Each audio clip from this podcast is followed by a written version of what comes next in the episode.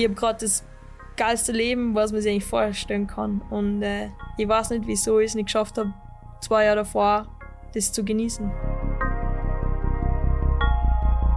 Hallo und herzlich willkommen bei Bründel bewegt, deinem Podcast mit außergewöhnlichen Menschen, spannenden Geschichten und vielen Magic Moments rund um die Themen Sport, Vitalität und Achtsamkeit. In unserer ersten Podcast-Reihe Weiterblicken sprechen wir mit sechs Persönlichkeiten, die in ihrer sportlichen oder unternehmerischen Karriere nie den Weitblick verloren haben. Mein Name ist Stefan Steinacher, euer Moderator.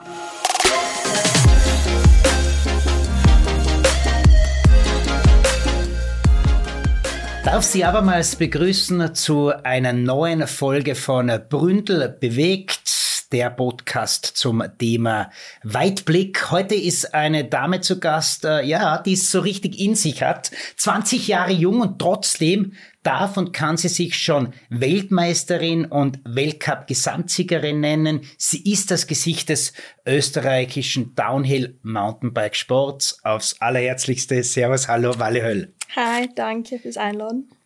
Wally, wie klingt es für dich? 20 Jahre und äh, Mountainbike Downhill Weltmeisterin und Weltcup Gesamtsiegerin. Ist das ganz was Normales schon, wenn du das hörst? äh, nein, es ist irgendwie mega krass, weil ich kann es noch nicht ganz glauben, dass das jetzt schon alles abgehackt ist, weil ich weiß noch, ich habe damals mit zwölf oder so so kleine Listen geschrieben mit meinen größten Wünsche und alles war, ja, ich hätte voll gerne mal einen Red Bull haben, voll gerne mal Weltmeisterin werden und jetzt auf einmal mit 20 habe ich das schon alles und jetzt ist so, oha, krass, cool. das wäre eigentlich eh sogar meine nächste Frage gewesen. Was, was waren in jungen Jahren deine Träume? Äh, also einige von diesen Träumen haben wir jetzt schon gehört. Wo, wo Sport immer so äh, das ganz Essentielle? Ja, also es ist irgendwie schräg, weil es war nie, ich krieg das bei oft bei anderen Sportlern mit, wo das so, ja, sie wollen unbedingt Weltcup fahren und das ist das Ziel und alles wird gemacht und geschisst die Geschaste drumherum. Und bei mir war das eher so, ich bin halt damals ein Rookies Cup mitgefahren und dann war ich alt genug für den Europa Cup und dann auf einmal bin ich im World Cup gestartet und jetzt auf einmal bin ich schon Weltmeisterin. Und das war nie irgendwie so geplant oder auch meine Eltern haben das nie so gepusht. Das ist einfach so natürlich passiert und ich finde das eigentlich sau nett, wie das so abgelaufen ist. Diese Natürlichkeit, so nebenbei kommt bei deinen Interviews so oder so immer rüber, äh, ob im äh, Sieg beim Gewinnen oder eben auch äh, bei Niederlagen. Ähm, Jetzt bist du 20, hast es erreicht, hast deinen Red Bull-Helm, bist Weltmeisterin geworden, Weltcup-Gesamtsiegerin. Ähm, wenn du jetzt schon in die Zukunft blickst, was sind dann jetzt vielleicht so deine Träume? Ja, ehrlich gesagt bin ich da auch gerade so ein bisschen beim Überlegen, weil ich hätte nicht gedacht, dass das alles so schnell passiert. Und es gibt halt, ja, andere Athleten, die müssen ein bisschen länger drauf warten, bis das abhaken dürfen. Und ja, ich habe einfach wirklich alles dran gesetzt, dass das so schnell wie möglich passiert. Und klar kann man sich jetzt sagen, okay, ich darf gern fünfmal Weltmeisterin werden oder halt eine Perfect Season hinlegen, jeden Weltcup gewinnen. Natürlich will ich das auch. Ich will auf jeden Fall mein Fahrisches nur um einiges steigern und ich möchte einfach dominant sein. Ich möchte die sein, die auf jeder Strecke um ein paar Sekunden Vorsprung gewinnt, egal ob es trocken ist, egal ob es regnet, egal was. Ich möchte einfach die Beste in meinem Sport sein. Auf der anderen Seite will ich halt auch nicht nur, wie soll ich sagen, ich möchte halt nicht nur, dass die Leute meine Resultate irgendwie in Erinnerung haben, sondern ich möchte halt einfach, dass mein Charakter und dass meine Persönlichkeit irgendwie so einen Fußabdruck hinterlässt. Und ich möchte halt auch die Jungen inspirieren, weil ich sehe es halt bei uns in Österreich, da ist halt fast kein Nachwuchs gewesen oder gerade so meine Generation. Ich bin die einzige Dame im österreichischen Radsport im Downhill die Weltcup fahrt und davor war ewig nix und jetzt die nächsten vier, fünf Jahre kommt auch nix, aber dann sind 13-jährige Mädels schon, die, die richtig gut unterwegs sind und äh, ich hoffe, dass ich da ein bisschen Rolle gespielt habe dabei. Weil du jetzt erwähnt hast, Fußabdruck für die Jungen zu hinterlassen. Ich habe heute beim rüberfahren zu diesem Podcast noch mit einem Sohn eines Kollegen telefoniert, der übrigens in äh, Leogang äh, mit dem Downhill Mountainbike unterwegs ist und fragt dann den Paul, du kennst du die Walli? Und er sagt er, ja, kennt sie die? Und er sagt er, na, äh, hast mit ihr schon gesprochen? Er sagt er, na. Und dann sage ich, ich will aber trotzdem wissen, wie kommt er die Walle vor? Äh, das ist ein 16-jähriger oder 15-jähriger Bruder, ja. fährt sehr, sehr gut Downhill, hat dann gesagt, Du taugst ihm, weil irgendwie gefühlt immer Happy Face, weil du nicht abgehoben bist für ihn und weil er auch deine Videos cool empfindet. Jetzt sagt dieser 16-, 15-jährige Bur, äh, das ist schon lässig, oder? Ja, voll. Ich, ich, also ich habe mir sogar gedacht, wow, das ist echt ein Hommage an die Walle. Ja, ich meine, Happy Face ist natürlich nicht immer, gerade äh, die letzten zwei Saisonen am Anfang war es echt richtig zart. Also so happy war ich nicht die ganze Zeit, aber zum Glück am Schluss reise ich mich halt irgendwie immer ein bisschen aussehe. Aber es ist auch cool, dass ich auch auf die, auf die Jungs so einen Eindruck hinterlassen kann, weil oft ist es so, dass Frauensport generell ein bisschen belächelt wird und so, aber ich weiß nämlich viel, dass äh, ein Haufen coole Mädels gerade nachkommen, die, egal, die einfach für Jungs und für Mädels Eindruck hinterlassen können. Ähm, bei dir ist es so, dass du bei den Interviews oder wenn man die wahrnimmt, eben wirklich happy-mäßig wahrnimmt. Natürlich habe ich das heuer zum Beispiel auch in Leogang wieder mitgekriegt, wenn du dann ins Ziel kommst, wo schon einmal eine Weltuntergangsstimmung, glaube ich, da war. Ähm, aber irgendwie hat man immer das Gefühl, das ist fast der Gegensatz bei dir, weil auf der anderen Seite stehst du jeden Rede und Antwort, lachst viel und auf der anderen Seite sprichst du aber sehr wohl von dieser Perfect Season, alles zu gewinnen, alles abzuräumen. Also man hört schon mhm. äh, auf der einen Seite auch einen extremen Ehrgeiz bei dir heraus. Ja, ich muss ehrlich sagen, Leogang war für mich das erste Mal, wo ich nicht gewusst habe, was mit meinen Emotionen zum tun. Das war wirklich, wirklich hart. Die, die zwei Weltcups, was wir da davor gehabt haben, da war eben Lourdes, da bin ich Vierte geworden, obwohl ich die Quali gewonnen gehabt habe, nur 1,5 Sekunden hinten und ich war Vierte, so, ja, von der Zeit her nicht schlecht, aber halt vierter Platz nicht das, für, für was ich da bin. Dann in William hat's mir auch geschmissen und dann bin ich trotzdem Fünfte geworden, obwohl Sturz. Und Leogang ist halt immer so meine Geschichte schon immer gewesen. Also bei den Juniorinnen habe ich halt immer gewonnen gehabt, aber war es jetzt auch nicht immer so gut. Also und dann eben Heim-WM habe ich mich verletzt, dann das Jahr davor ja, Sturz in den letzten Kurven und dann trotzdem nur Zweite waren. Und ich wollte halt unbedingt aufzeigen in Leogang und dann habe ich den ja, schlechtesten Run in meinem ganzen Leben gefühlt gehabt und es war so viel Druck von mir selber in mir drin, dass ich einfach im Ziel zusammengebrochen bin und ich glaube, das letzte Mal gerät habe ich mit zehn und äh, ich habe das erste Mal wegen am Rennen rennen müssen. Und es war auf der anderen Seite richtig gut, weil ich glaube, das hat sich einfach so lange schon aufgestaut gehabt, und dass meine Mama dann im Ziel war, hat sicher nicht geholfen, weil ich habe einfach da meinen Safe Space gehabt und ja, es ist dann einfach rausgekommen und es war richtig zart und das Zartste war dann, dass ich danach nur zu den Medien hab hingehen müssen und dann Interviews geben haben müssen und ich war einfach so krass traurig. Und auf der anderen Seite ist es halt schon cool, weil das heißt ja dann wirklich, dass das was bedeutet. Es ist jetzt, es ist mir nicht egal, wenn ich nicht perform und es ist aber auch schön, dass ich weiß, dass mir das so viel bedeutet. War das dann für diese Saison vielleicht sogar der Dosenöffner? Ähm, ja, ich würde eher sagen, dass das dann noch zwei Rennen danach war, also so Lenzer Heide, weil da hat sie mich in der Quali und im Rennen geschmissen und ich mir gedacht so, hä, was ist los? Also jetzt ernsthaft, ich, das Schlimmste war eigentlich, dass ich immer gesagt habe, was ist falsch mit mir? Und das ist eigentlich richtig ungut, wenn man den Satz irgendwie über sich selber sagt, weil es ist ja nichts falsch mit dir, es ist halt einfach irgendwas stimmt nicht, irgendwas von der mentalen Einstellung, weil ich hab gewusst, Training und Bike, das alles passt perfekt, das war einfach nur irgendwas in meinem Kopf. Und jetzt im Nachhinein habe ich das alles sehr gut äh, analysieren können. Ich wollte einfach andere was beweisen. Und das ist halt einmal ganz falsch. Mir müsste halt egal sein, was andere von mir denken, weil ich mache das ja für mich. Und nach Lenzer Heide war für mich so der Turning Point, wo ich gesagt habe, hey, mir ist es egal, was andere von mir denken ich tue sowieso immer, ich probiere immer mein Bestes und dann auf einmal das Wochenende nach habe ich meinen ersten Weltcup gewonnen und ich wollte einfach nur Radl fahren und auf einmal bin ich wieder frei gefahren vor irgendwelchen Erwartungen und auf einmal hat es wieder. Der Podcast nennt sich ja Bründel bewegt, der Podcast für äh, mehr Weitblick. Ist das vielleicht sogar ein Weitblickmoment äh, für dich, von dir, dass du sagst, hey, man muss nicht jemand anderen beweisen, sondern man muss sich, wenn, selber in der Haut wohlfühlen und für sich selber da zu sein? Auf jeden Fall 100 Prozent. Das war halt, klar, das Alter hat sicher auch mitgespielt. Mit 20 ist man schon sehr davon abhängig, was andere von einem denken. Und man will ja wissen, ob man gut ankommt überall. Und ich habe einfach zu sehr einen Kopf darüber zerbrochen, was andere über mich sagen kannten. Und das ist eigentlich voll traurig, aber da kommt man erst später drauf und wenn man älter wird, kriegt man mit, dass das eigentlich so wurscht ist, weil man hat einfach seine Freunde, seine Familie, die sehr close zu einem sind. Nur da gilt die Meinung von denen und nicht, was im Internet steht. Und dann auch gerade so wie ich mich mental auf Rennen vorbereitet habe, ich habe nur Resultate gesehen. Ich habe nur 1, 2, 3, 4, 5 gesehen. Und 4, 5 war für mich sowieso nicht interessant und 3 eigentlich auch nicht. Und eigentlich wollte ich eh immer nur gewinnen. Und das ist halt schwierig, weil du fast halt gegen die gegen die Weltspitze. Ist das zum einen eine Stärke, aber vielleicht auch eine Schwäche, dieses immer gewinnen wollen und der zweite Platz ist eigentlich schon der erste Verlierer? Mhm. Also, wo wir wieder auf das Wort Ehrgeiz zurückkommen, das du am Anfang gar nicht so in den Mund genommen ja. hast. Ehrgeiz ist bei dir schon sehr, sehr vorhanden. Ich bin sehr, sehr ehrgeizig und das steht mir halt manchmal extrem im, extrem im Weg, weil mir halt nicht zufrieden gibt mit was anderem. Aber eben, nachdem ich diese Durchstrecke gehabt habe, bis Andorra, wo ich dann den Weltcup gewonnen habe, äh, ja, es ist halt so, man, man zieht da nichts Positives raus, weil man, weil man nur quasi den letzten Lauf vom Wochenende sieht, aber man sieht nicht, wie gut man eigentlich im Training war, wie gut man in der Quali war.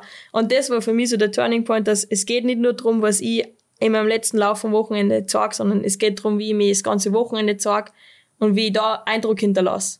Und ich weiß, dass das viel wichtiger ist, als wie was dann am Ende vom Tag, wo ich am Podium stehe psychische und physische Eigenschaften äh, von dir. Wie würdest du das uns erklären, erzählen, hm. sagen? Weil physisch, keine Ahnung, ich glaube, dass ich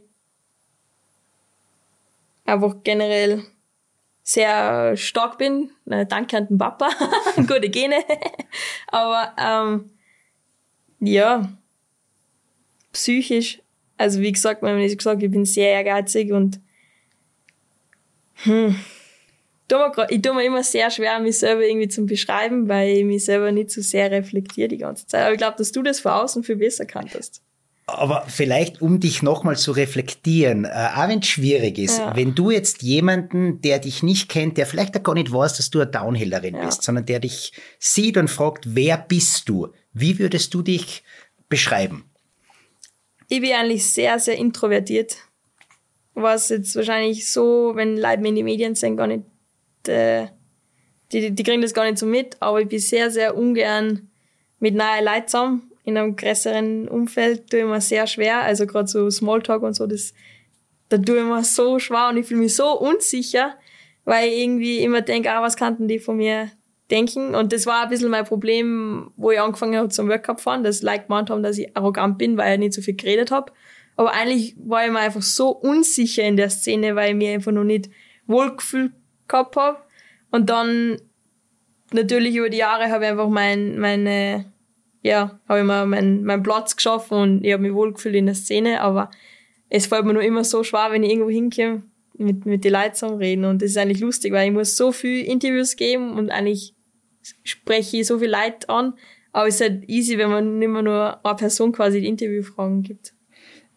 Du hast in jungen Jahren und bist vor allem immer nur jung, das klingt immer so extrem, so viel schon gewonnen. Ähm, jetzt sprichst du gerade über das Reflektieren. Wie bleibt man da eigentlich am Boden, wenn man natürlich immer äh, auf einem Plafond gehoben wird, oder? Ähm, wie, wie geht's dir da? Kann man da überhaupt am Boden bleiben? Ertappst du dich vielleicht selber manchmal nach einem großen Erfolg, Wally? Down to Earth wieder? ich habe auf jeden Fall äh, meine Familie, die mich, die mich sehr am Boden hält. Oder auch zum Beispiel die Leni, äh, meine Tante, die mir immer sagt, äh, was ich zum da habe und so. Aber ich glaube nie, dass ich wirklich so, so abgekommen bin, weil ich eben sehr, sehr selbstkritisch bin und eigentlich nie zufrieden bin mit dem, was ich mache. Auch wenn ich bei den Juniorinnen alles gewonnen habe, war das für mich nie gut genug, weil ich gewusst habe, ja, ich muss eh gegen die Elite fahren und die sind eh viel schneller und ich habe immer, ich hab immer was gefunden, was nicht passt hat und deswegen glaube ich, war ich eh nie zufrieden. Was auf der anderen Seite ja voll schlimm war, weil ich halt auch nie satisfied war. Also ich war nie zufrieden mit dem, was ich gemacht habe, obwohl ich ja das Beste gemacht habe, was man machen kann. Aber ist es nicht überhaupt so, es wird immer reichere, schönere, ja. erfolgreichere unter Anführungszeichen geben, muss man nicht irgendwann einmal sagen, hey, hallo, ich hab heute äh, den Weltmeistertitel geholt. Ich bin in meinem Alter wie früher die Beste oder jetzt sowieso ja. die Beste. Ähm, kannst du damit schon ähm, leichter tun jetzt, dass du das annimmst? Ja, auf jeden Fall. Wie letztes Jahr habe ich zwar einen Gesamtweltcup gewonnen, aber Da hat er die Pom-Pom, die Miriam Nicole einfach so viel Pech gehabt. Also ich finde immer irgendwas. Bei der WM war es echt so, Da war's. ich war einfach die Schnellste und das hat mir richtig taugt. Aber was dann auch wieder ein bisschen schlimm war oder schlecht war, dass wir das Wochenende drauf dann gleich den letzten Weltcup gehabt haben und ja, da habe ich vielleicht jetzt nicht so performt, wie ich wollte.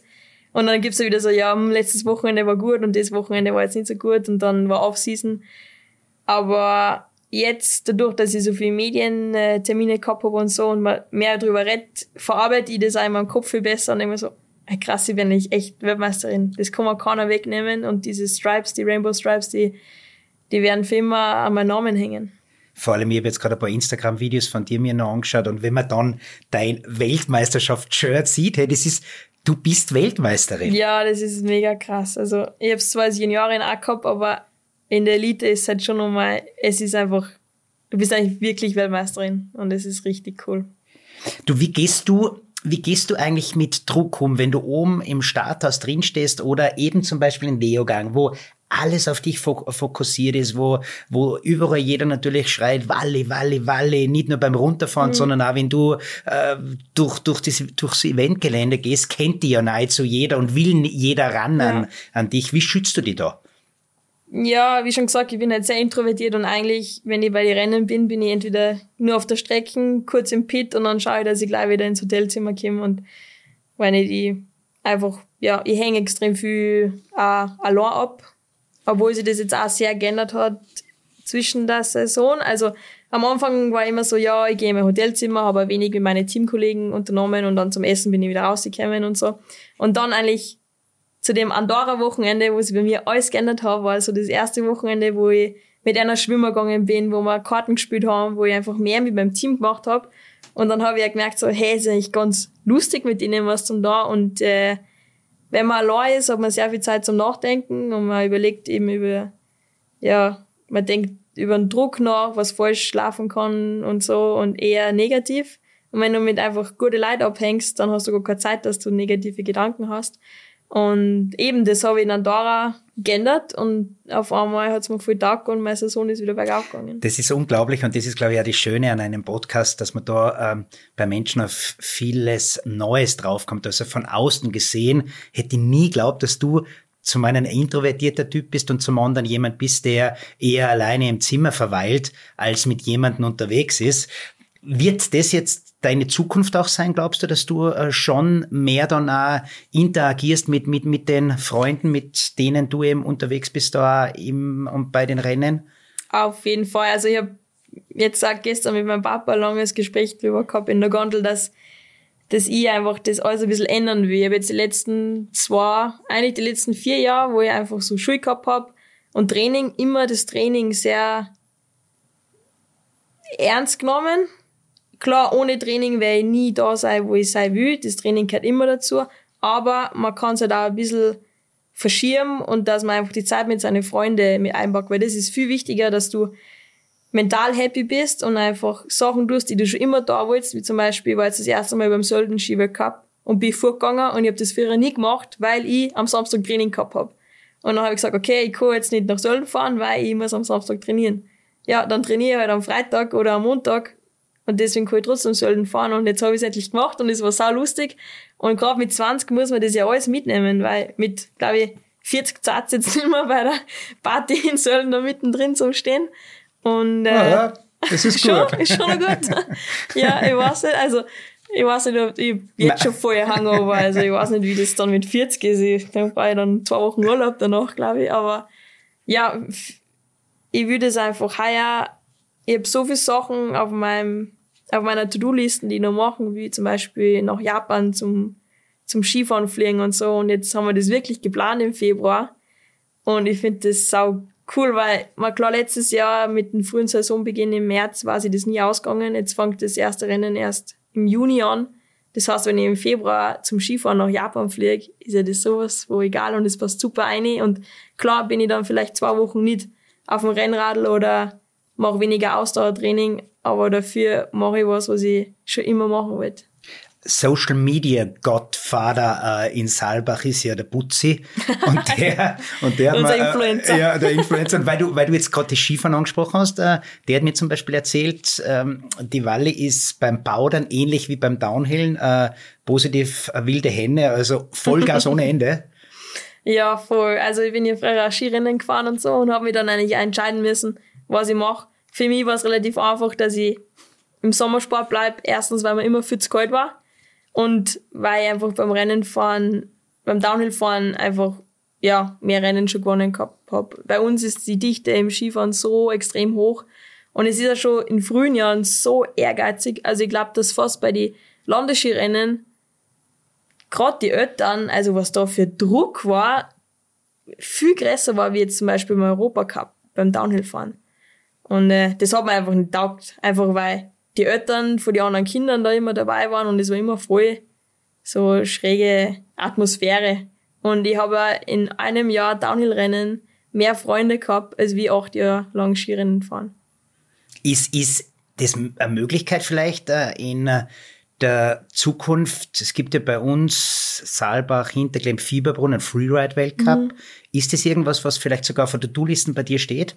Weltcups oder, oder Freeride-Events zu fahren? Ja, klar, aber ich habe eh letztens drüber geredet, dass jeder kann auch gut Skifahren, wenn da gescheiter Schnee ist, aber jetzt mal, wenn in Fieberbrunn die Freeride World Tour ist, ist halt so eine richtig schlechte Schneelage, hey, da wo ich mir denke, ich darf da nie runterfahren, weil das einfach so krass unlustig ist. Und äh, ja, klar, also mein Ziel auch den Winter ist, dass ich einfach ein bisschen mehr daheim bin und mehr Skifahren gehe und äh, vielleicht, ja, vielleicht irgendwann einmal. Du, Stürze und Verletzungen sind bei euch im, im, im Sport schon immer wieder an der Tagesordnung. Ähm, wie geht man da eigentlich selber mit den Gedanken, gleichzeitig aber auch Ängsten um? Gibt's Ängste bei dir auf der Strecke? Mm, Angst würde ich jetzt nicht sagen, dass ich habe, eher einen gesunden Respekt. Ich glaube, den braucht man auch, weil sonst ja, liegt man bald einmal im Krankenhaus, wenn man keinen kein Respekt hat vor irgendwas. Oder ich bin ja sehr überlegt, also ich mache nie was, ohne dass ich mir, ohne dass ich es mir nicht anschaue oder mir überlege, ob ich das eigentlich kann. Also bei mir ist alles extrem geplant, auch wenn es manchmal nicht so ausschaut, aber es ist wirklich so. Ähm, ja, Verletzungen gehören einfach dazu, aber es ist in jedem Spitzensport, weil man einfach seine, seine Grenzen pusht und irgendwann fährt man einfach drüber und dann passiert halt was, aber ja. Was hat sie bei dir oder für dich im äh, Downhill-Sport in Österreich getan? Ich habe jetzt deine Fort äh, vor meinen Augen, wie du heuer Weltmeisterin geworden bist, vor unfassbar vielen Fans. Gleichzeitig aber Leogang inzwischen absoluter Hotspot, nicht mhm. nur als Trainingsgebiet, sondern eben auch, wenn die Events stattfinden. Wie nimmst du das selber wahr, was sich da in den vergangenen Jahren verändert hat? Ja, also es war mega krass. Immer klar, ich habe jetzt Elite, mein erstes Elite-Jahr war im Corona-Jahr. Das heißt, wir haben gar keine Zuschauer gehabt. Und dann äh, früher bei den Junioren, wir sind jetzt so früh Rennen gefahren, dass noch gar keine Zuschauer da waren. und dann, wie zum Beispiel Frankreich, das war so krass bei der WM. Also, was da für Menschenmassen waren. Du hast einfach von oben bis unten, du hast eine Geräuschkulisse gehabt. Zum Glück im Rennlauf habe ich das gar nicht so mitgekriegt, aber wir haben ja davor Training gehabt und das ist krass, was da für Fanbase einfach ist. Und klar, ein Leogang, ja, verglichen zu Fort William in Schottland oder Leger, immer nur leider viel zu wenig, aber ich glaube, dass das jetzt immer mehr wird und es ist auf jeden Fall sau gut, dass man jetzt zum Beispiel an Kolb haben und an Trummer und an Nina Hoffmann, dass man einfach, ja, die deutschsprachige Szene einfach zusammenbringen und es ist ein extrem cooler Sport zum Zuschauen, es ist leicht zum Verstehen, wie es abläuft, der schnellste gewinnt, es ist extrem äh, actionreich, du kannst die Strecken runtergehen und es ist einfach richtig cool. Und man ist auch extrem close zu die Fahrer, also wenn man durch die Pits durchgeht, man kann eigentlich mit jedem ein Foto machen, was jetzt beim Skifahren zum Beispiel ist nicht die Chance, dass du mal so schnell einen Skifahrer triffst. Nina Hoffmann äh, wurde von dir jetzt erwähnt, wenn du ins Ziel kommst, springt die Nina sofort auf dich zu. Es ist doch äh, ein Sport von Individualisten, oder? Am Ende des Tages fährt man natürlich für sich, für sein Team, vielleicht auch nur für sein Land und trotzdem ähm, gibt's schon diese Freundschaften, auch wenn du sagst, du verbringst sehr viel Zeit alleine, aber mhm. die Nina ist schon jemand, äh, was eine Bedeutung hat? Ja, voll. Also ich komme sowieso mit alle extrem gut aus. Äh, mit der Nina hilft es auf jeden Fall, dass sie deutschsprachig ist. Und äh, ja, es ist einfach extrem cool, dass man einfach Mädels findet, die genau das gleiche durchmachen, weil es ist halt schon eine Extremsportart und viel es ist oft schwierig, mit anderen drüber zu reden, wie man sich gerade fühlt. Und die wissen halt genau, wie man sich fühlt, weil sie gehen halt durchs Gleiche durch. Wenn man sie ja verspringe ein bisschen äh, anscheißt und so, dann, dann kann man mit den Mädels drüber reden, weil wenn's, wenn ich mit meinen Teamkollegen drüber rede, dann sagen sie, ja, was, was überlegst du so nach? Und sind halt schon ein bisschen einfühlsamer und ja, gerade die Nina ist sau cool und was mir bei der Nina so taugt, ist, dass sie sich so krass für andere freien kann. Und da muss ich ehrlich dazu sagen, dass ich das noch nicht so kann, weil wenn ich ins Ziel komme und ich sehe, dass meine Zeit nicht gut war, dann brauche ich kurz einmal so fünf Minuten, dass ich das verarbeiten kann. Und dann kann ich erst für andere happy sein. Und bei der Nina geht das alles so schnell und die ist halt immer hyped und die ist mit dem zweiten Platz zufrieden und ich hoffe, dass das bei mir auch noch kommt. Ich, ich glaube aber, das darf beides sein, oder? Ich glaube, das ja. darf auch so sein, dass du ins Ziel kommst und nicht happy bist in dem Moment, wenn es dir nicht gegangen ist. Und wenn du aber dann wenn eine Weile vergangen ist, trotzdem dem oder derjenigen das gönnst, was Auf jeden Fall, also über mehr Respekt an alle Fahrerinnen, die dabei sind und das, das weiß ja jeder, weil ich sag's einer jetzt mal. Und äh, ja, es ist cool, weil es sind ein Haufen, wie ich vorher schon gesagt habe, es sind einfach extrem coole Mädels gerade in dem Sport unterwegs und jede bringt so ihren, ihren eigenen äh, Vibe mit. Und äh, ja, ich glaube, dass wir eine richtig gute Base so für die, für die Zukunft bauen. Apropos Mädels, dein Inner Circle ist ja sehr damendominant, oder? Mhm. Die Leni-Managerin, äh, die äh, Sponsoren sind teilweise von Damen geführt oder in Solbach. Mhm. Die Mama natürlich auch an vorderster Front, die Oma. Ja. Mm, äh, ist es für die ganz, ganz wichtig, dass das Damen auch sind? Uh, ich glaube, ich habe einfach irgendwie das Glück, dass ich so viele starke Mädels kenne. Also gerade so wie die Leni und so, das ist einfach richtig, richtig cool und es ist auch sehr, ja, man lässt es einfach nicht unterkriegen und das, das glaube ich, ist auch gut für, für meinen Sport oder wenn ich auch so Meetings habe mit meinen Sponsoren und wenn es um Verhandlungen geht, dass nur weil man ein Mädel ist und vielleicht bei uns ein bisschen weniger Konkurrenz ist, mache ja trotzdem das Gleiche wie die Jungs. Und ich probiere ja zum Pushen und ich probiere auch so gut wie die Jungs zum sein. Und äh, ja, einfach, dass man selbstbewusster wird. Und äh, zum Glück habe ich das Umfeld mit so starken Frauen um mich, dass ich das, glaube ich, ja nach außen trage. Ja, die Isabella oder eben die Lene, extreme ja. Frauenpower. Auf jeden Fall, ja. Es ist einfach cool, weil es ist schon eine extrem große Inspiration, dass man als Frau solche Positionen egal ob es jetzt im Sport ist oder im normalen Business bei den Bergbahnen, dass man das einfach machen kann. Wie gehst du mit dem Gendern momentan um? Für mich pff, gar kein Problem. Also ich war, mein Papa, der regt sich da immer voll auf und dann denke ich mir so, ey, was regst du auf? Das ist einfach so, ja, wurscht. Mit meinem Papa, da äh, ist es witzig, ich habe gerade ein bisschen, äh, nicht gerade erst. Mit meinem Papa habe ich schon immer eine extrem lustige Beziehung. Also mein Papa ist mit mir früher zu alle Rennen gefahren und wir uns am jeden Rennwochenende haben wir uns gestritten, weil einfach beide ein bisschen übernervös waren und äh, dann, wo ich dann endlich alt genug war zum Wettkampf fahren, habe ich dann gesagt, ja Papa, jetzt ist Zeit, jetzt darfst du daheim bleiben und ich mache das allein und das war schon der Übergang, dass er mich loslässt und dass ich mein eigenes Ding mache, glaube ich, war nicht so einfach für ihn. Und äh, das Problem, glaube ich, ist, dass wir jetzt extrem ähnlich sind und deswegen clasht es bei uns sehr oft. Aber ja, gerade so das Gendern und das Ganze, ich glaube, dass er mir einfach immer ein bisschen aufziehen will und er weiß genau, mit was er mich so triggern kann und gerade solche Sachen, da bin ich sehr empfindlich. Ja. Jetzt eben, wie du Weltmeisterin geworden bist heuer, haben sie die österreichische Bundeshymne gespielt. Wie, der Text kannst du, ne? Mm, das darf ich jetzt wahrscheinlich nicht laut sagen, dass ich es nicht wirklich kann. Aber da gibt es eine Passage, ja. die zum Thema Gendern passt. Ja. Wie, wie singst du diese Passage? Ja, Töchter und Söhne, oder? Großer Töchter und Söhne, genau, ja, ja. Ähm, du bist in einem Alter, wo momentan viel über Fridays for Future mhm. gesprochen wird, über, über Klima. Was sagst du dazu, Friday for Future, Greta Thunberg?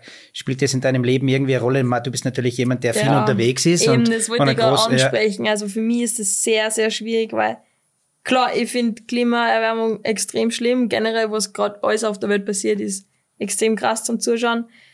Ähm, ich unterstütze POW, also das, äh, äh wie heißt denn das nochmal? Pau quasi, dass wir unseren Winter retten. Ah, okay, ja. Und äh, da habe ich gespendet und alles. Und dann haben wir die eben geschrieben, hey, wir hätten voll Bock, äh, die als Ambassador eben zu kommunizieren. Und ich habe halt gesagt, ich möchte das ehrlich gesagt nicht, weil ich weiß, dass mein Lifestyle nicht dazu beiträgt, dass wir unseren Winter retten, weil ich muss halt leider sehr viel mit umreisen, ich sitze sehr viel im Flieger, ich krieg jedes Jahr neue Produkte, neue Radl, neues Gewand und ich schaue schon, dass ich mein ganzes Zeug dann weiterbringe. Also ich habe jetzt zum Beispiel nach der Saison mein ganzes Zeug äh, an österreichische Bikeclubs gespendet, an die Kids. Und es ist äh, extrem cool, dass ich die sehe, dass die alle in meiner Hosennummer dumm fahren, in meine Schuhe und alles. Und äh, das ist halt mal wichtig, dass das nicht alles weggeschmissen wird, sondern dass das wiederverwendet wird. Und äh, ja, wie gesagt, als, als Sportler ist man da halt immer so in einem Zwiespalt immer. Ich probiere, dass wir extrem viel vegetarisch essen, aber oft, wenn man halt reist oder gerade mit den Jungs unterwegs ist im Team, die essen halt gern Fleisch und dann wird das halt auch eingekauft und so. Und ich schaue schon, dass ich, wenn ich daheim bin, dass ich halt sehr nachhaltigen Lifestyle lebe. Aber wenn man halt dann unterwegs ist, ist halt extrem schwierig leider. Also schwierig wegen dem Beruf, aber auf der anderen Seite hört man heraus, Bewusstsein ist da. Auf jeden Fall, ja. Auf jeden Fall. Politik. Was ist das für die? Immer, immer, immer halt echt gedacht, ich will mit dir als ja. 20-Jähriger echt einmal über, über Klima, über, über, ja. über so solche, über so Sachen auch sprechen. Politik. Nimmst du das wahr, was da momentan abgeht, weltweit oder auch bei uns in Österreich? Ja, also ich schaue extrem ungern Nachrichten, weil da komme ich dann auch nur schlecht drauf sein. Also ich denke mir das immer, meine Mama schaut halt jeden Tag Nachrichten und danach ist halt immer voll traurig oder halt verunsichert und dann, die Mama muss sie anschauen. Und ich weiß nicht, ob man jetzt durch Social Media noch mehr mitkriegt wie, wie früher. Und man wird halt die ganze Zeit bombardiert, was nicht alles falsch läuft auf der Welt. Und leider ist es halt so, aber ich glaube, dass das vor, ja, vor 100 Jahren auch schon so viel, Entschuldigung, schlechte Sachen passiert sind. Und ich weiß nicht, was man, was man ändern kann, weil gerade als Sportler finde ich, man lebt halt in dieser pinken Bubble alles ist immer cool und um, immer super und man kriegt eigentlich gar nicht mit, wie viel Leid es richtig schlecht geht. Und ich finde es auch immer, jetzt auch mit Iran und so, wir haben extrem viele Mädels aus dem Iran geschrieben, die gesagt haben, hey, willst du das unterstützen? Und ich weiß nicht, wie ich denen helfen kann. Weil alle, die mir folgen, oder, dann, die folgen mir nur wegen am Sport und sobald ich irgendwas über Politik post, share, dann sehe ich schon, wie meine Followerzahlen runtergehen. Weil die Leute halt glaube ich, sie ja auf Social Media flüchten, damit sie vom Alltag und von den schlechten Sachen wegkommen. Und es ist, ich bin da gerade ein bisschen so im Zwiespalt, wie ich mich auf Social Media darstelle. Ich glaube, das ist eh der nächste Weitblickmoment, mhm. was du jetzt angesprochen hast, dass du sagst, ähm, dass man, und das hat der Christoph Bründel der, der Chef von, von Bründel Sport äh, beim ersten Podcast ja auch schon erwähnt, äh, dass er bewusst probiert, keine negativen Medien zu, äh, mhm. zu konsumieren, oder? Ähm, also ist das wahrscheinlich eh vielleicht der richtige Weg von dir. Und äh, wenn da diese Ladies aus dem Iran folgen, dann folgen sie dir natürlich auch wegen dem Sport, aber wahrscheinlich schon auch wegen deiner Persönlichkeit. Ja. War, also bewusst keine negativen Medien konsumieren. Ich glaube, man kommt eh nicht davon aus. Man sieht ja überall und so. Und es ist immer einfacher Weg zum Schauen. Und ja. Ich weiß, es ist, es ist schwierig zur Zeit. Ich glaube, auch in meinem Alter oder so weiß man nicht ganz, wie man sich verhalten darf. Und man muss auch sehr aufpassen, damit man ja nicht irgendwas falsch kommuniziert oder Leute sich angegriffen, an, angegriffen fühlen. Der, ja, es ist, es ist echt eigentlich extrem schwierig, wie man sich verhaltet, gerade im Netz. Ja. Wie viele Stunden bist am Tag im Netz unterwegs, wenn du jetzt so einen äh, freien Trainingstag hast? Leider viel zu viel. Ich bin einfach Generation Handy. Auf der anderen Seite ist gut, weil mir fällt leichte Sachen zum Posten und so. Auf der anderen Seite weiß ich ja, dass es extrem schlecht für mich ist. Also, wir haben jetzt auch letztens, war ja von einer sehr coolen äh, Veranstaltung, die einen extrem guten Vortrag gehalten haben über eben Social Media, Stress und mental und bla bla bla und äh, Blue Light und den ganzen Zeig und wie eigentlich zum Beispiel das, das Blaulicht vom Handy so viel Sachen mit deinem Gehirn macht, abgesehen von den Augen, dass das schlecht ist und wie viel äh, Stress das verursacht, obwohl man eigentlich nur auf der Couch hängt und ins Handy schaut. Und äh, da bin ich jetzt schon sehr ähm, aufmerksam drüber waren. Also ich habe jetzt eine neue Routine entwickelt mit meiner Trainerin zusammen, dass ich zum Beispiel, wenn ich aufwache, erstens Wecker habe ich jetzt einen anderen Wecker. Ich habe jetzt so eine coole äh, Sportuhr, die vibriert als Wecker und nicht diesen Ton. Das heißt, es weckt dich schon mal viel sanfter auf. Dann schaue ich, dass ich eine Stunde in, dem, in der Zeit, wo ich aufgewacht bin, nicht aufs Handy schaue. Und dann mache ich eben meine Mobilisationsübungen, mache mal einen Kaffee und dann lese ich vielleicht was und dann schaue ich erst aufs Handy. Und ich bin halt früher einfach aufgewacht, Handy geschaut, Social Media und bla bla bla, als wie wenn ich irgendwas verpasst hätte in den letzten acht Stunden.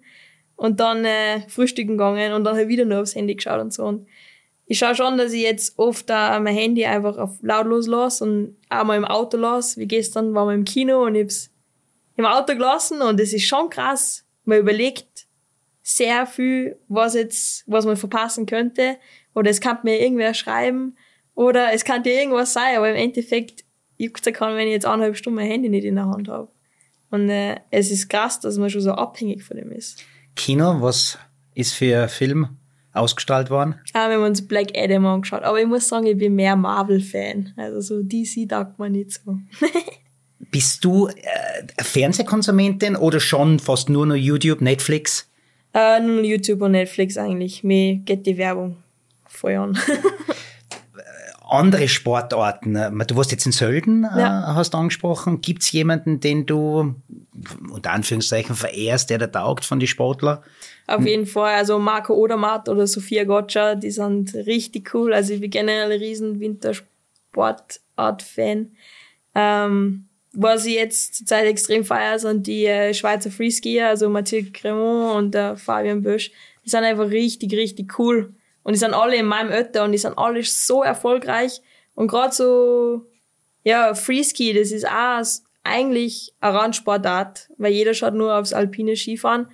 Und die sind einfach auch so krass unterwegs und die pushen den Sport so krass, wie die Mathilde, was die für Tricks außerhaut. Die sind halt einfach Tricks, die ja, die Jungs schon strugglen zu machen und, und sie haut die jetzt einfach raus. Und die sind alle so jung. Ich war in Kur beim äh, Big World Cup zuschauen und äh, wenn du da auf die Startlisten schaust, ist alles nur Jahrgang 2000, 2001, 2004.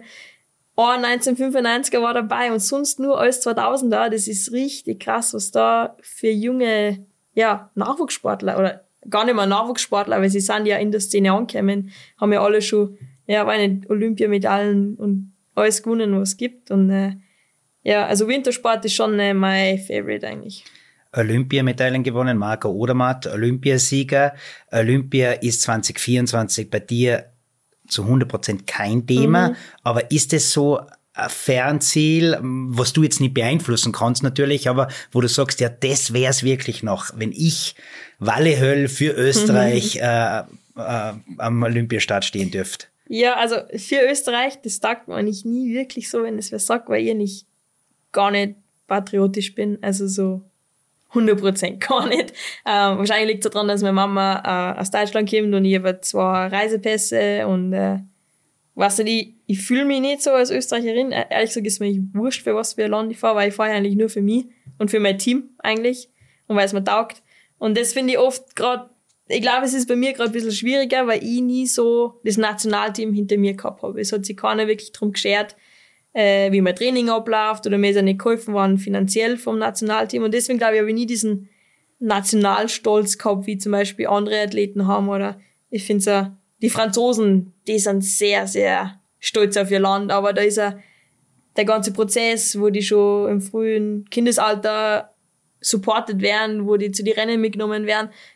Ja, klar hängt man da gern mit dem Nationalteam ab, aber es hat es halt bei mir einfach nicht gegeben und deswegen nervt mir das eher, dass ich, wenn ich dann die WM gewonnen habe, dass dann, ja, der ÖRV und bla bla bla. Und ich weiß, dass es genau bei der Laura Sticker im Cross Country und bei der Mona Mitterwallner genau das gleiche war. Die haben sich alles selber erarbeitet und jetzt sind sie jetzt gut und jetzt wird quasi am österreichischen Radfahrverband nicht die Props geben, dass die so gute Arbeit geleistet haben. Aber im Endeffekt ist gar nichts gekommen und wir haben uns das alles arbeiten das, müssen. Das heißt, wenn zum Beispiel jetzt so eine Pressekonferenz stattfindet für einen Weltcup in Leogang, wo dann der Präsident des österreichischen Radsportverbandes dabei ist äh, und über euch spricht, da hast du deine eigenen Gedanken dann. Auf jeden Fall. Also ich weiß, dass der ÖRV für mich halt noch nie irgendein Geld ausgeben hat müssen, weil ich halt auch bei die WM, bei den Weltmeisterschaften zum Beispiel wollen sie dann immer, dass man bei einem im Hotel schlaft. Und ich denke mal, beim wichtigsten Rennen in der Saison wäre ich nicht aus meiner Routine rausgehe. Da ist ja noch wichtiger, dass ich mit meinem Team zusammen bin, weil mein Mechaniker ist dort, ich muss mit dem absprechen, was ist, meine, meine Trainerin ist im Hotel, ich muss ja mit denen kommunizieren und nicht mit, mit dem ÖRV. Und abgesehen davon, dass dann der ÖRV immer schafft, das Hotel zu nehmen, was am weitesten weg ist und du da dann halt auch ein Zimmer teilen musst mit irgendwen, mit dem du noch nie zusammen geschlafen hast, das äh, ist halt für so ein wichtiges Rennen, das, das geht halt nicht. Ich glaube, es ist anders, wenn du im Winter schon viel Trainingscamps hast und einfach mit die Leuten abhängst, aber da wir das nie gehabt haben, wieso bei dem Rennen auf einmal? Also Wally Höller, eine 20-Jährige, die genau weiß, was sie will und äh, die da auch, glaube ich, richtige Worte findet. Leise Kritik oder, oder doch. Äh, ich glaube, sie wissen es eh. Also, so Hat es doch Gespräche gegeben, oder? Ja, sie wissen schon, dass ich kein großer Fan bin von, vom äh, ÖRV. Aber ich glaube, sie probieren jetzt auch, dass es, dass es ändern. Immer. Sie müssen es ja, weil sonst fahren uns ja die anderen Nationen um einen, um einen Kopf. Und ich denke mal, immer noch leichter wie in Österreich. Wir haben die Infrastruktur, wir haben einen Haufen Strecken wir haben einen Haufen Kids, wir haben Rennen. Jetzt geht's nur darum, dass der ÖRV ja das einmal in die Hand nimmt und, und einfach, es ist ja nicht so schwer, dass man mal Leute einlädt zum, zum Trainieren. Das ist aber, so aber warum ist es das? Die Franzosen haben eine unglaubliche Mannschaft, die Schweizer eine Riesenmannschaft, Übersee natürlich sowieso mhm. in Schottland. Was ist der Grund, dass in Österreich, wo es die besten Downhill-Strecken gibt, wo es mitunter die schönsten Hotels gibt, wo auch der Wohlstand da ist, äh, dass man sich das leisten kann, oder? Ja. Warum hapert es da am Nachwuchs? Ist, glaube ich, fängt einfach ganz, ganz oben an bei die Leute, was da oben beim ÖV zu mitreden haben, dass die halt erstens nur drauf schauen, okay, wir haben Rennrad, was ist olympisch, wo ist am meisten Geld drin? Und da wird das Geld hergenommen und dann Mountainbike, Randsportart, okay, Cross Country, haben sie jetzt Glück mit der Laura, mit der Mona, dass die sau gut sind, aber da hat ja auch damals schon den, den Klisch gegeben, dass sie nicht gewusst haben, ob sie Laura nach Tokio schicken oder die Mona, wo ich mir denke so, hey, wieso nicht beide, was ist denn da das Problem?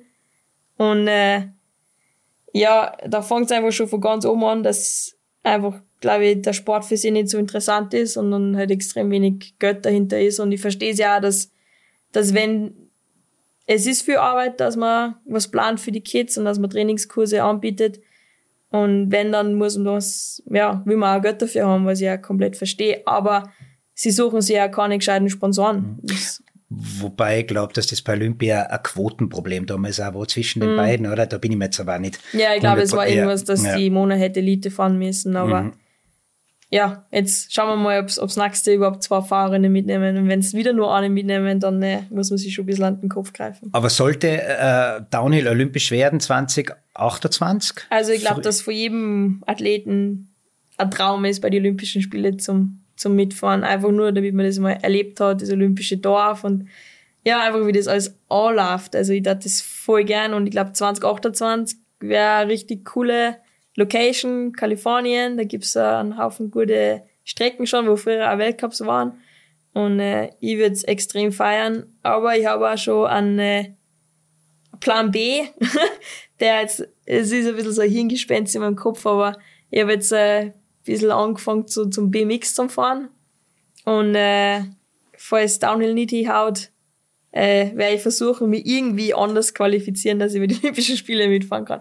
Ich, mein, ich weiß nicht, ob das dann wirklich hinhauen wird, aber es ist bei mir gerade so ein Hirngespenst. Aber das Gute daran ist auch, dass du 2028 Heimweltmeisterschaft in Leogang schon dann voll am Plan hast momentan. Ja, voll am Plan. Es sind noch, sind noch immer sechs Jahre hin, also das ist das ist so eine lange Zeit und was ich jetzt in den letzten sechs Jahren bei mir alles geändert habe, ich meine, da war ich dann ja, 14 bis 20, das ist schon arg, was, was, was da alles in meinem Leben passiert ist und was für coole Sachen passiert sind und wer weiß, ob mich Radfahren in sechs Jahren noch so zart wie jetzt. Ich meine, jetzt zwar noch voll, ich bin voll dabei, aber wer weiß, vielleicht verschlagt es einem woanders hin oder man hat neue Interessen oder man fängt zum Skifahren an oder ja, weiß nicht, finde es ja ein nice Hobby und so. Also mir taugt zur Zeit voll, wo ich bin, aber man kann jetzt nicht sagen, wo ich in sechs Jahren stehe.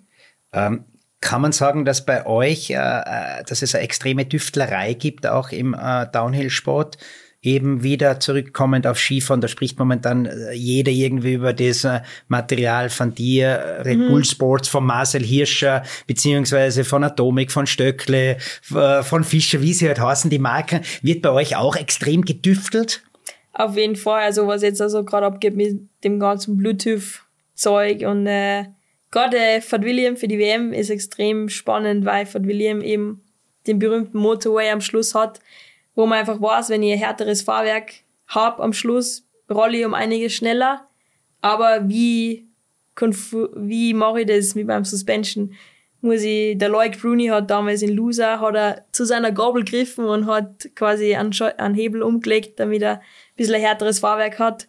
Und jetzt fängt eben das ganze Bluetooth-Zeug an und wenn ich eben einen Knopf habe, wo ich dann mein Suspension quasi ändern kann, dass ich schneller roll, dann auf jeden Fall. Und ja, es ist krass, in was für Richtung das alles noch gehen wird. Du hast schon ein, zwei Tipps für mehr Weitblick gegeben. Ähm, das ist das Einzige gewesen, was ich, wo ich der Managerin, die Leni, angerufen habe, dass sie die vielleicht ganz kurz brieft, dass du nachdenkst. Hast du über das Thema nachgedacht oder alles spontan? Gibt's nur äh, äh ein Weitblick? Ja, Thema bei, für mir dich? Ist, bei mir ist alles extrem spontan und ich glaube, das sind dann immer die ehrlichsten Antworten, weil dann reime ich mir nicht irgendwas in den Kopf zusammen, aber wie eben, es sollte eigentlich egal sein, was andere Leute von dir denken. Das ist einmal Priority Number One. Zweitens, nicht alles zu ernst nehmen, weil gerade, wie ich so vorher gesagt habe, als Sportler lebt man eben in dieser Bubble. Aber im Endeffekt, man rettet keine Leben, man, gut nix, man tut nichts Gutes für die Community, außer dass man vielleicht die Leute ein bisschen entertaint. Und was ich schon sehe, oder was bei mir krass war, wie sehr mich zum Beispiel die Rachel Atherton inspiriert hat. Also, ich hab nur wegen ihr habe ich angefangen zum Rennen fahren. Und wenn ich so einen krassen Impact auf andere Mädels habe, dann würde mir das extrem gut taugen. Oder und Jungs, was Oder wir heute schon gehört haben. Genau, ja. du, wir sind in Österreich, du bist der Weitgereiste. Aufgrund deines äh, Jobs hast du heute schon erwähnt, dass du nach Japan fahren wirst. Mhm. Ähm, kriegst viel mit, kriegst auch mit, wie wir in Österreich leben, wie es bei uns ist. Äh, für uns für dich sind wir in Österreich sehr, sehr privilegiert. Was, was könnten wir uns vielleicht aber auch von anderen Ländern abschauen? Mm. Ja, einiges. Das glaub, wäre.